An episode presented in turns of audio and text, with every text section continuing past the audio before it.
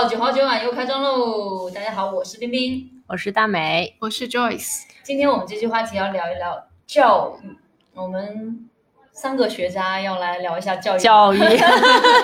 是什么让我们鼓起勇气能给大家说这个话题的？因为我前两天看了一本书，叫《优秀的绵羊》，他是一个前耶鲁大学的教授，就在讲一些美国的白人精英主义教育，包括藤校的一些问题吧。这个问题在我脑海里也围绕挺久的了，因为我在第一份工作的时候，其实是在广告公司嘛，它是一个外企，那个时候没有明显的这种所谓的我是不同教育体制下出来的这个感觉，只是说可能你在海外念过书，我就感觉你镀过一层金，你是个海归，所以在外企的那个环境底下，这个人好像会更优秀一些。你英语也好，又接触过一些西方文化，但是我第二份工作的时候就开始这个事情就慢慢的冒出来了，因为当时我们公司的几个创始人都是北大的，然后我们组的领导也是北大毕业的，所以我们公司公司里面的很多是北大系，对对，现在是北大系、清华系、阿里系、腾讯系，会会不会觉得？自己更加的厉害，跟这些学历高的人比起来，你看我们还是在一起工作的这种，没有觉得自己不行，但是你会明显的感觉到公司有一股小小的学历鄙视链。我们见面第一次认识，比如说组里来了一个新人，大家会说，哎，你哪个学校毕业的？这种问题我以前是不会问的。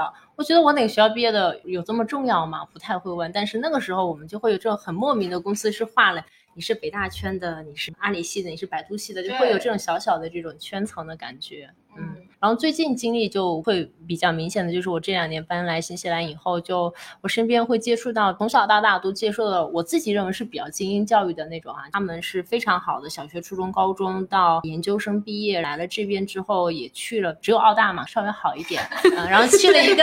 啊新西兰就澳大最好了，所以所以所谓新西兰这边的精英教育就是小学、初中、高中很顺利的毕业了，然后去了澳大，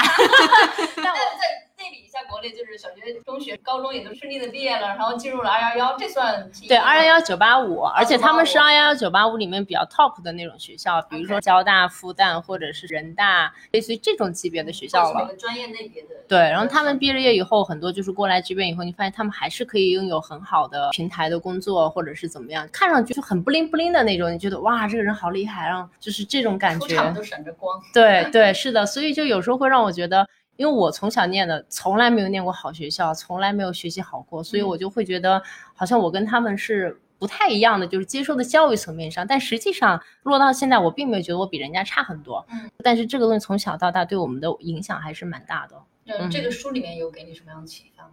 其实那个书里主要他在抨击现在的美国藤校的这些教育，更多的都是一些比较机械化和标准化的培养。很多的人出来之后都是为了去什么金融还有咨询行业。大家他会觉得藤校这么优秀的地方，那我是培养人的，我希望这些人出来对于社会有更多的创造力和服务价值，而不是让这些人都变得非常的物质和标准化。所以他其实讨论了很多这个问题，以及包括藤校的来源，比如说是在早期的时候是一些美国。的白人贵族阶级，主要是盎格鲁撒克逊，他们为了保持自己纯正的血统，送进去接受教育，后来慢慢的大众化。之前有一些阶层的对感觉，因为他本身是一个犹太籍的教授，所以他也讨论了一些，就是早期为了排挤他们犹太人或怎样怎样。反正我觉得写的很好的一本书。我觉得美国最近是有这么一股风气，就是会觉得说你花这么多钱读这个大学，尤其在美国很贵嘛，你觉得四年下来值得吗？背了一身债，一身贷款嘛？你这个问题很明显是另一个阶层的。问题了，嗯，因为我有点加入不了那个藤校的阶层，他觉得我就是有这个文化，我要学这个。就原来的贵族，你要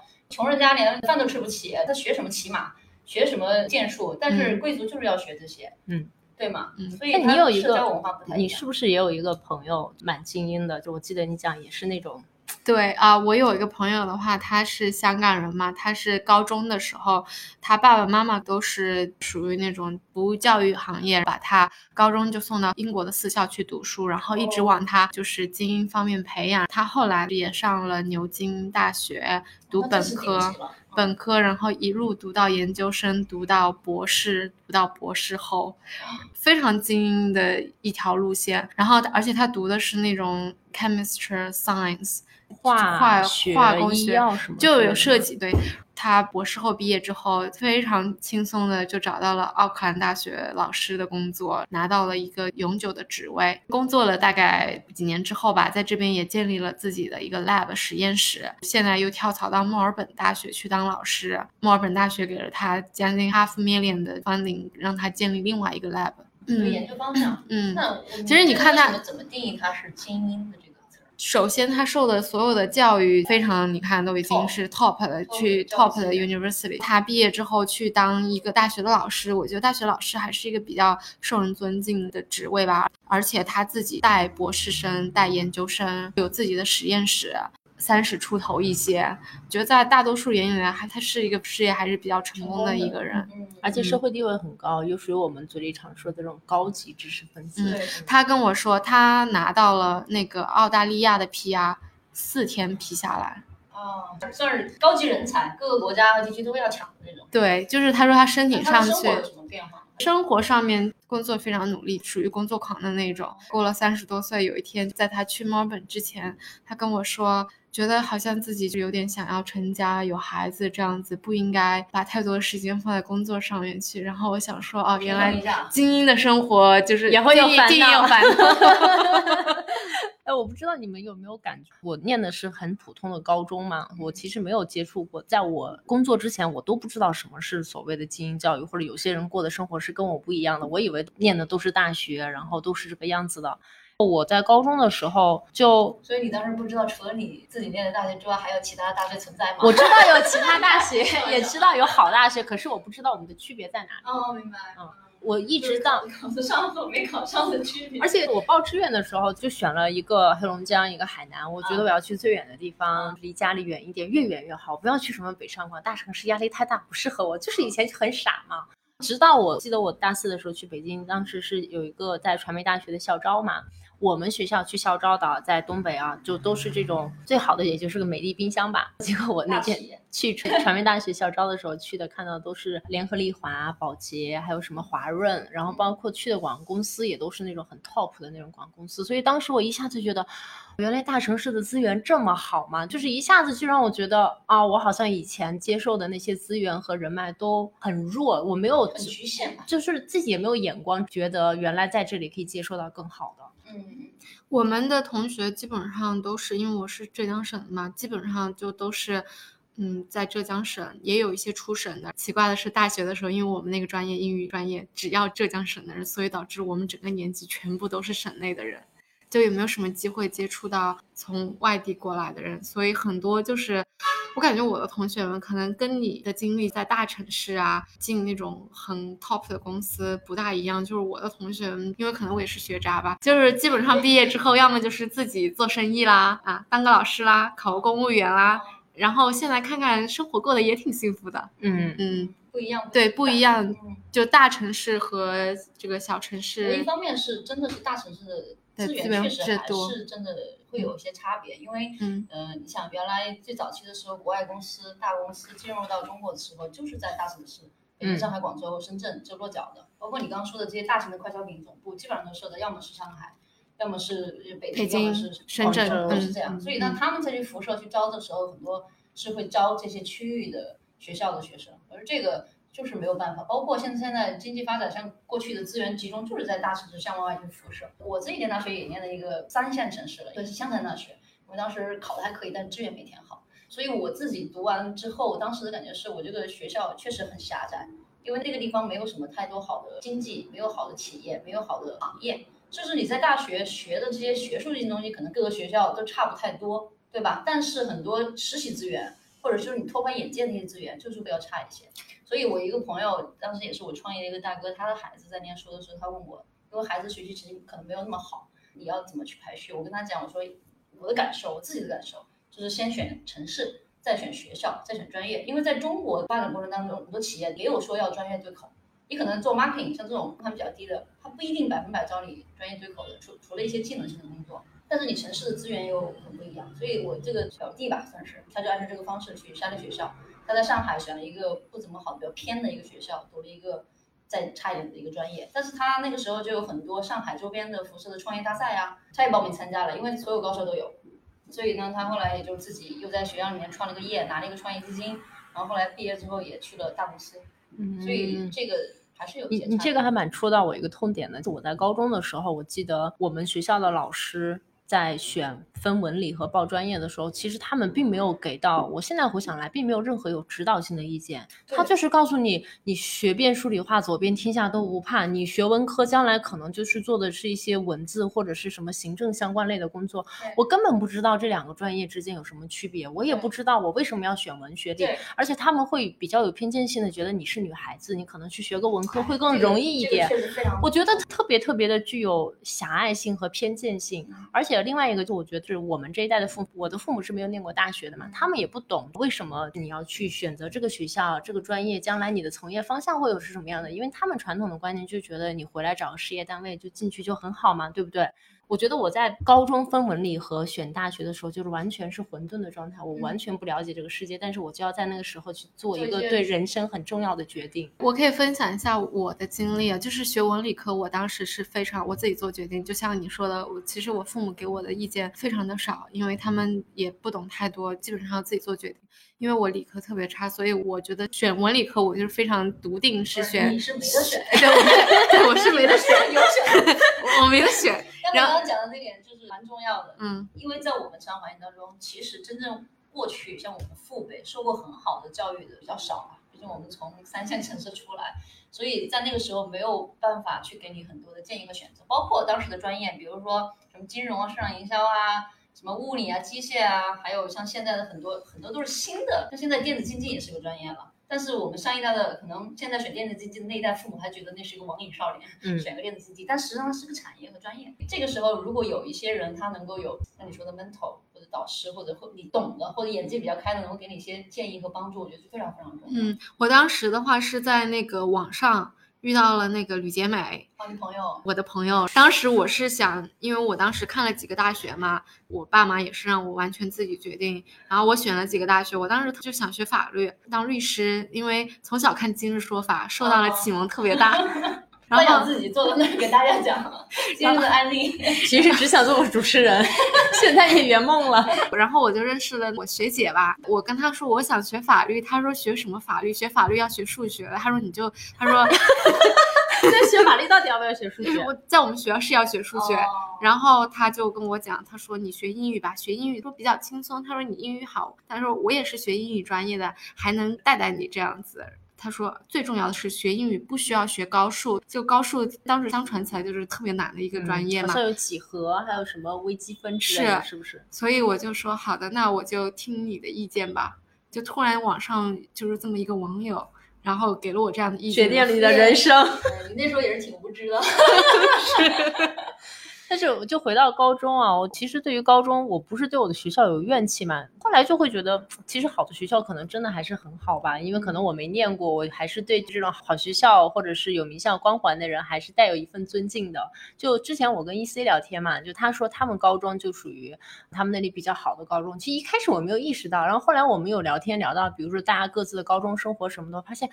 哎，怎么好像我们 就不是一个年纪的人？就是他的那个高中就属于他们那很小很好的高中，他们会有就是非常有专业性强的那种指导吧，就比如说你有各种的课外的辅导班去，不是辅导班，应该是兴趣班吧，去研究一些什么物理、天文。然后他们以前他还是什么天文专业的，类似于什么那个小组长啊，课外的吧？不是课外的应该是，哦但可能是学校组织的吧。嗯，然后他们还会有那种高中同学就会一起看什么 F 一，我可能在高中都不知道什么是 F 一，嗯他们还有一些什么话剧社什么的，就这种。然后学校还有各种的什么 BBS 论坛，就是大家自发的去分享各种的信息。然后以及我们有时候会聊到一些书啊、电影啊这种，发现好像很多都是他在高中那个时候的记忆和那个时候所得到的啊。然后我就觉得，哎，我高中时候好像除了在看郭敬明跟安妮宝贝，我好像什么都没有干。哎，我也是，哎，我也哦是，我是高中看呃安妮宝贝，对？吧？就是那个时候就有一股风气，就是看那种伤痛文学，对对，就是伤痛文学。然后好像就看看这个就过来了，然后我就发现，哎，好像他们就有很强的资源校吗。它不是，他是公立学校，而且后来就比如说我们之前一起出去玩啊，在澳洲、日本什么的，他就会有很多同学在世界各个地方。我的高中是这样的，四十多个人还是重点班哦，然后文科，然后我们班四十多个人，只有两个人考上了二幺幺九八五，然后可能不到五个人，算上我，然后出了省，其他人全部都留在山东省内。就是可能本身山东的压力也比较大吧，就是我的同学都都还在普普通通的在原来的老家过着那样的日子，但他的同学是遍布在世界各个地方，然后从事各种不同各样的行业的，这个也让我蛮 surprise 的，是我觉得哦，原来普通高中跟重点高中你接触的圈层或者是你同学的路线会这么的不一样。所以讲完这个，我就要去买学区房了。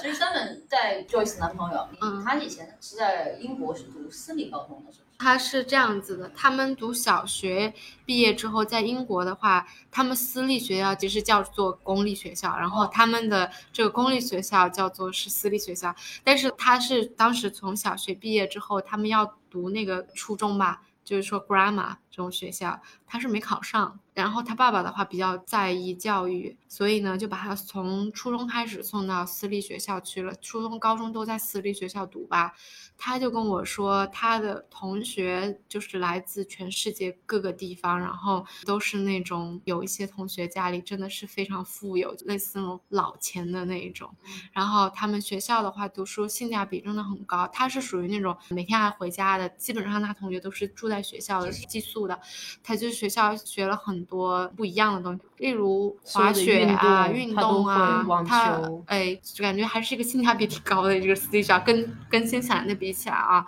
然后他自己的话说，他的学校就是类似在一个城堡一样，很老的。到现在的话，他都会觉得他自己有个 T 恤都穿的特别破，但是是他们学校的，他都感慨说：“哎，要是我能把我的孩子送到那个学校去，那就真的挺好的。”因为发自内心的也感谢那个学校就。即使现在他还会很骄傲，他是那个学校毕业的，对吗？是的，是的，我我觉得这个是中西方原来就是教育体制的问题吧，就是国外，就像你说的，去到了公司之后，你是不是从国外 镀金回来留过学，都会比较会有不一样的这种西方思维，而且比较在意这种素质教育。我们用中国话叫素质教育，就是除了学习你未来要去做的这个工种之外的，对个人发展有帮助的。比如说艺术啊、绘画，现在很多这种我们的下一代，就包括我们现在这个年纪的父母，也挺注重注重给孩子全部都在办。嗯我那天听了一期别的播客，然后就在讲，他们邀请了一些家长，就在讲什么朝阳妈妈啊、海淀妈妈，啊还有包括石景山妈妈，到底有什么区别？我听完之后，我真的都是惊呆了。后来最好笑的一个梗是落在他们在安慰石景山妈妈说：“你们石景山区其实也还行，现在教育教育部正在大力发展培养艺术生。” 就是跟海淀那边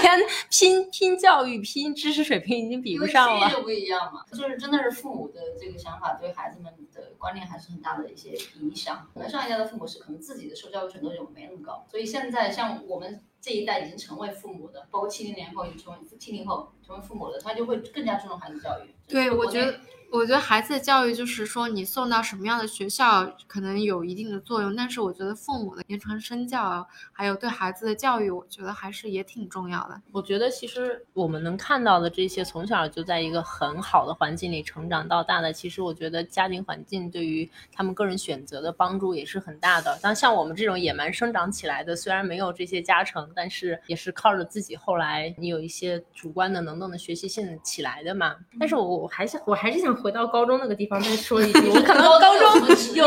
我有一个老师，我真的我真的是太崩溃了。我有一个历史老师，你知道吗？他就不好好上课。他在高中的时候有一次出差还是干嘛，去了一趟厦门，坐了一个飞机。他在飞机上拍了一些云彩，他觉得特别漂亮。他有一天上课不讲课，在我们的那个课堂上，当时还是用那种幻灯片还是什么的吧，咔一下，那那可能不是我们的幻灯片挺高级的他反正他就是 投影教室的那个布板上给我们看他拍摄的云彩和花朵，因为他买了个相机，出了一次差，坐了一个飞机。这件事情真的对我的印象极其的深刻，我就觉得你是有多愚蠢，你才会做这样的事情。是别人没有坐过飞机，还是别人没有相机，还是别人没有花？他可能觉得我们什么都没有，就这种 show off 的这种很炫耀的这个哎我现在怎么听起来，如果我那时候看他，我觉得他是一个心中有诗和远方的这么一个人。他绝对是为了炫耀，我告诉你，而且就是属于我真的，我觉得我们那个高中啊，老师的水平都不怎么样。新来一个地理老师也是教我们班的，我的天，我真的能吐吐槽一大堆。就是他自己上课讲着，发现自己讲错了，发现我操这个题我不会，然后他就就是讲不下去了，然后就笑一笑说啊，那我们过一阵我再回来讲这个题，就是第二节课他再来更正一下。所以你就想一想，就是你的老师的带给你的资源和他的那个知识体系都是这个样子的，我就在想我怎么能学习的好。你这个就是怪罪于老师了。是的，是的，是的，我必须要一吐心中的这个怨气。唉，那冰冰有没有什么在你人生中给你启发很多的一个老师呢？我其实没有哎，就是老师们不要伤心啊。呃，我其实对老小教育的，就从小学、高中到大学的这种教育的印象其实都不深，就是我自己就觉得我没学到什么东西我也是，啊，包括大学，然后大学都在谈恋爱，高中小学的时候也不知道在干嘛，反正我印象最深就是自己想要考个好学校啊，那时候就是基本上每天就很沉浸于在，尤其是背历史，但是没有说特别一个导师或者 mentor 的这个。如果我觉得如果有，真的是很幸运。嗯如果你能够遇到你的老师，能够跟你有所交流，并且你认为从内心里尊敬他、崇拜他，然后互相能够在人生方向上面会有一些探讨嗯或者指点的话，我觉得这是真的是贵人。但很可惜我没有。那我自己的成长的，包括对人生的这个理解的部分，因为很多东西学校不教的嘛，学校教的很多都是为了未来去就业的导向去教的东西。但我自己的人生里面最大一个老师应该是我奶奶了，这就是家庭的另外一个话题。所以，所以在知识体系上，我觉得没有自己觉得挺。我觉得我们两个蛮蛮相似的，我就是我也没有觉得哪个老师嗯让我觉得我很感激他给了我特别的指导或者怎样。反倒在这个生活的过程当中，你就要自己去去提炼、去学习。因为我自己工作之后经历两个公司，我是差别很大的。一个就是在外企做快快消品，那这个这个地方我也没有收到过，也算是外企了，很好的一个公司，但是没有收到过有什么学学学校鄙视链这种，大家还算是比较平等的美国公司那种文化。但是这里面我去到了另外一个创业公司之后，我就觉得哇，那些人因为都是上海人，可能也不不缺钱，大家就完全没有组织、没有纪律。我今天想来就来，标脏话，每天在公司，然后很多一些基本的 Office 技能都不会用，很多都是大专毕业的。所以我在这两种文化环工作环境上面，我自己的感受是，当然也是能赚到钱，两种企业都能赚到钱。你看在什么样的嗯时机，在什么样的行业做什么样的事情。但是如果你要我的孩子未来选，我还是让他更多的去受系统性的教育，因为我觉得这是人的人格、性格的一些一些变化，还有就是气质的这一些内容。因为你之前自己创过业，做过老板嘛，那你觉得你招人的时候，就是会想要什么样的人？嗯，其实这个是蛮 tricky 的一个话题，因为原来你在大公司体系上面，你要去招人的话，很多东西很多时候你要写一个招人表嘛，然后你的 HR 会去给你看，实际上是以 skill 为主的，而且来了之后的培训体系啊，包括文化，它其实帮你筛了一遍的，就那个 HR 他比较强大，筛了一遍的。但是你自己创业的时候，很多人你都是自己来，这个人可能出面就面的你，第二面还面的你，见过两次，对吧？那这个时候，这个人本身他自己除了 skill 他的技能之外，他跟你的合拍度，就是你想要找一个听话的人，他听话，你教他事情能做，还是你想找一个他主动性想要去贡献创造，他虽然可能没有那么呃 qualify，就是达到你现在的这种职技能目标，但他能学习能力很强，就这个完全不同的导导向。我自己感受很重要的一点就是，你这些软实力不是学校，因为这是性格相关，还有你的个人成长相关。比如你的沟通能力，你的这种呃 mindset 是不是一点就透的这种学习能力，跟你的教育体系出来的没有完完全全对等的关系。这个我很想问一下，你觉得就是这种沟通能力，还有这种啊，他这种主观能动性，在工作里的这种责任心，你觉得是性格上的天生俱来的，还是说可以是在职场里边被培养出来的？我认为呢是你要找一个好的人，所以我我们当时做了一个很大的一个 structure，就是给公司，我当时提的一个概念就是，好的人是找来的，不是培养来的。当然不是百分百绝对的，在一个高速发展阶段，你没有时间去去培养人细的才培养人，嗯所以你找这个苗子要好。他找这个苗子好，你可能浇浇水，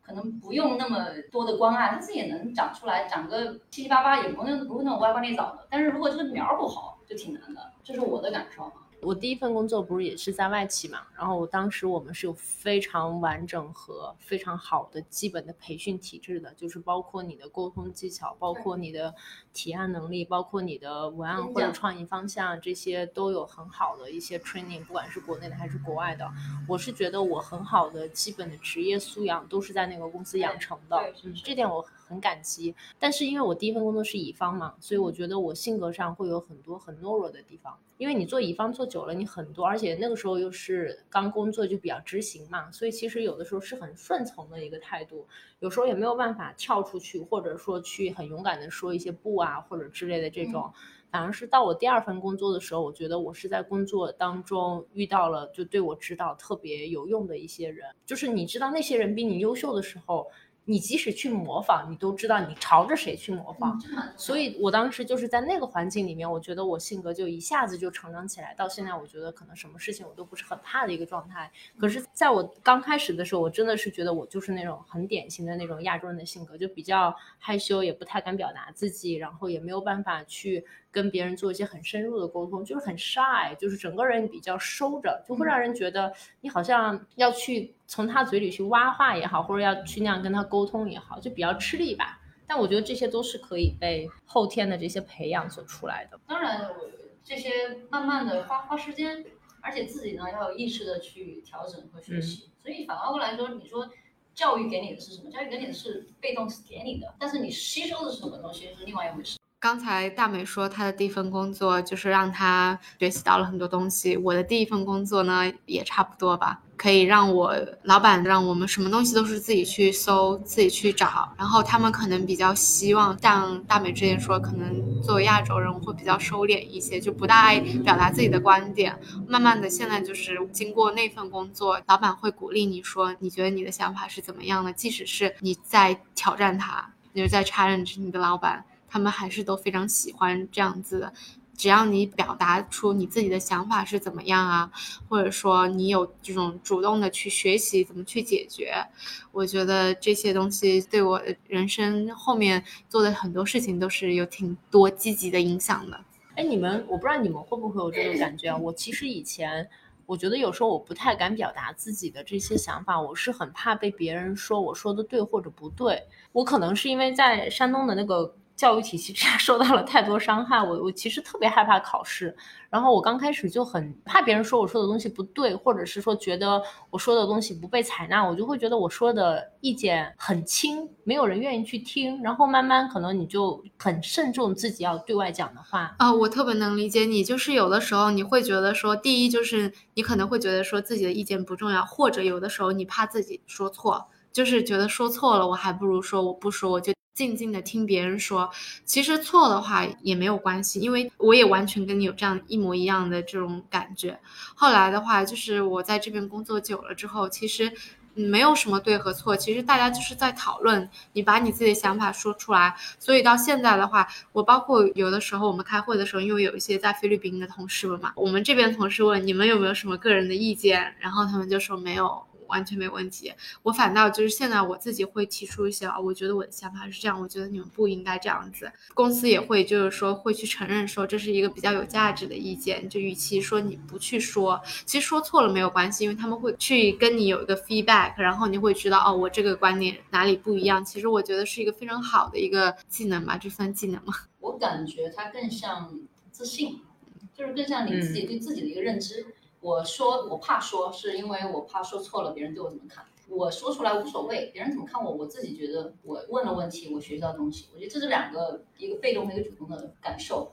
这个是学校里面真的不教的。对，所以从一刚开始的时候，就是属于我是属于那种沉默的，就不给任何的 feedback。到现在，我是会去给一些意见，因为你在给意见的时候，你会个人去思考，就会想说你的看法是怎么样，然后即使是不对的。嗯，你也知道，就是说你的这个思维的整个过程是哪里，就是遇到了坎这样子。哎，拉回来说一下，就是你们有觉得，就是我前面，比如说我前面受的这教育也好，或者这些东西，终于过去了，我考上了大学，考完大学以后，有觉得自己的人生变得更好吗？或者就是说，哎，我终于得到了自由，我可以自己去决定很多事情，会有这种感觉吗？有，我觉得我是到了大学之后，就是放飞自我的那一种，因为我学的是英语专业，对我来说的话，我就是即使不怎么念书，因为我英语就是所有学科最好都能过的这一种，而且又脱离了父母。的长期的控制，然后你去到一个新的地方，然后跟朋友们一起开始，我就真的是放飞自我，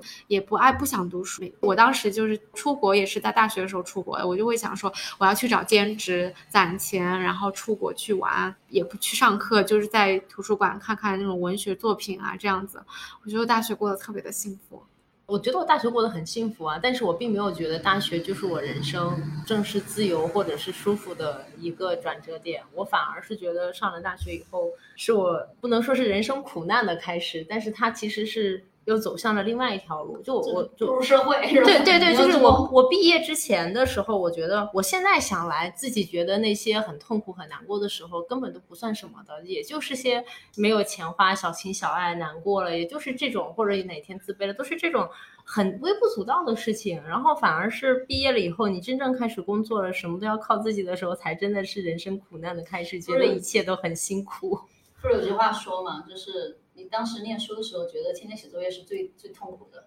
等到你毕业了，才发现读书才是最最轻松、快乐的时光，因为你只要读书就可以了。但是我并不是很怀念，比如说我什么学生时代的那些时光。虽然他没有什么压力，但是我觉得那个时候自己很无知。就是我有时候觉得自己那个时候做的一些事情或者是一些想法，就还是觉得挺幼稚的。你让我回去，我可能也不愿意回去。对，因为毕竟学习和进入社会，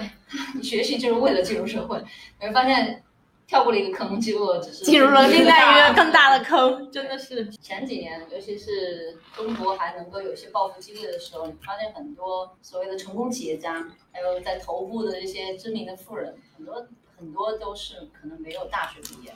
很小的时候就已经被迫，像刘永浩这种地方，被迫去。去工作，社会上对对开工厂。其实我们那边有一些很多开工厂的企业家，其实对孩子的就是说你拿到什么样的学历，并不是特别看重。对，所以回过头来再讲你原来提到的这个精英社会、精英文化，当然现在中国也是啊，学历确实是非常重要的一个考量部分。但实际上从生活的角度来看，在过去能有机会去所谓为了跨越阶层的时候，可能学历它不一定是那么那么重要，可能是看这种机会能够。胆子大、心细啊，能够去坚持的，而且而且在这个过程当中有非常多的持续的学习能力的人，就比较现实的，在现在的职场环境，如果你要出去给别人工作的话，我觉得简历上还是会更好看一些吧。我觉得取决于你是在什么行业，比如说你之前说到的这种金融啊、咨询啊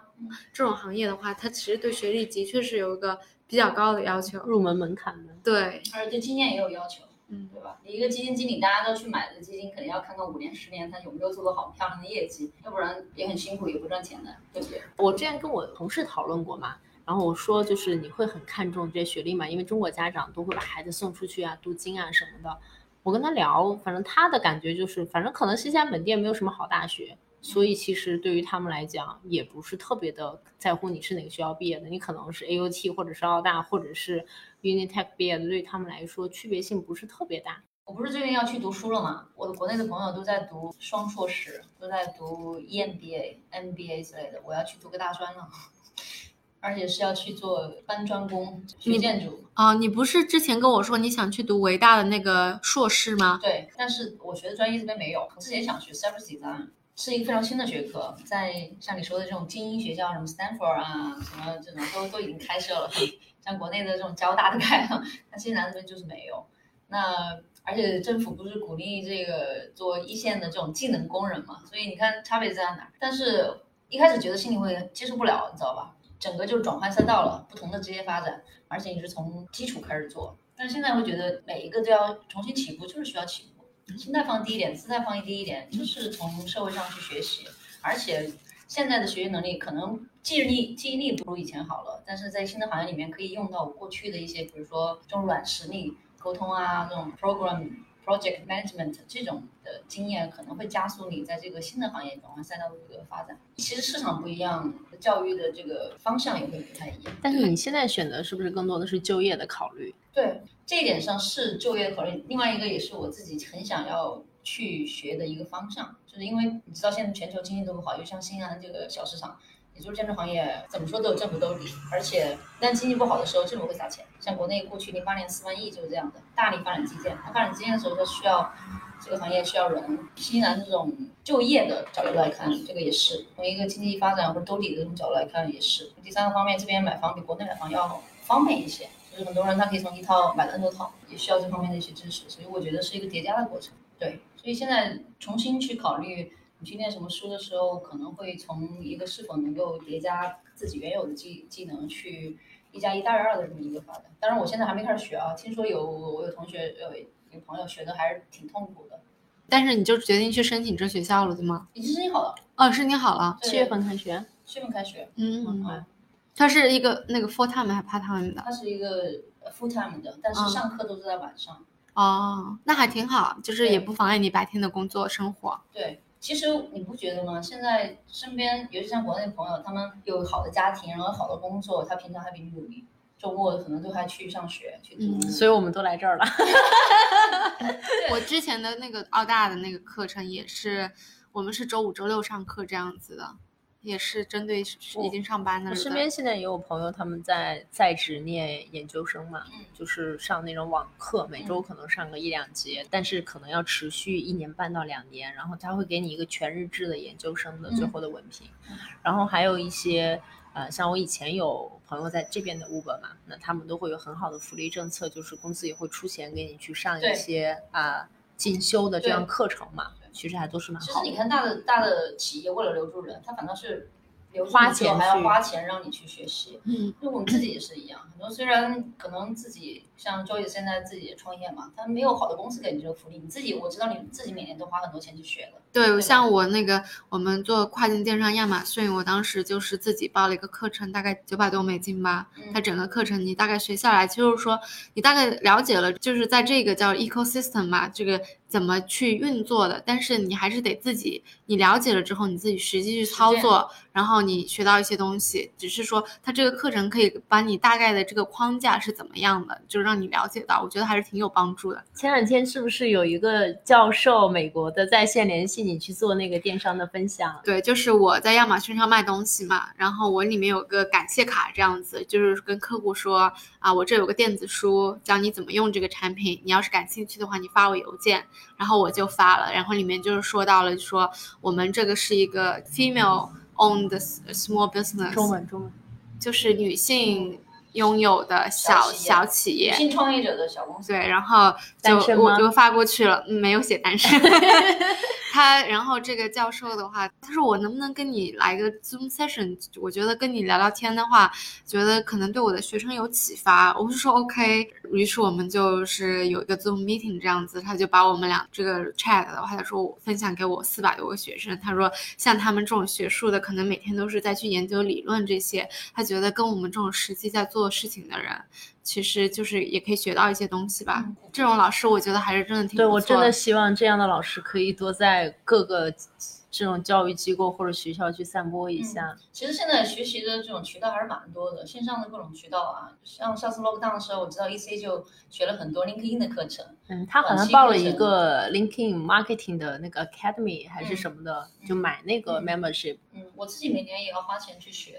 各种，就是可能原来没有，但自己就觉得很缺，就会需要去补的。比如说呃 e r v design，我自己上网也去年花了四五百刀，然后 social media 我也花钱去学。包括我觉得现在播客，我觉得也是一个非常好的学习渠道。我为了就是说，因为我人在新西兰嘛，我为了就是说我在美国卖东西，我为了保持自己在那个跨境电商的一个我们叫 ecosystem 生态圈里面，我会经常听一些圈子里的人的播客，就基本上就开车的时候在听。教教你怎么样，就是应该是就是最近的一个这个圈子里面发生什么事情啊，热点，热点啊，嗯然后一些人去分享他自己的经验啊，就是让你时常的知道发生了什么。就包括前段时间有一个人吧，他就在跟我说他在深圳做亚马逊，他就说他觉得要不要说回湖南老家这样子，他觉得说整个的成本会降低很多，但是他觉得在深圳吧，他又可以接触到很很多信息。我说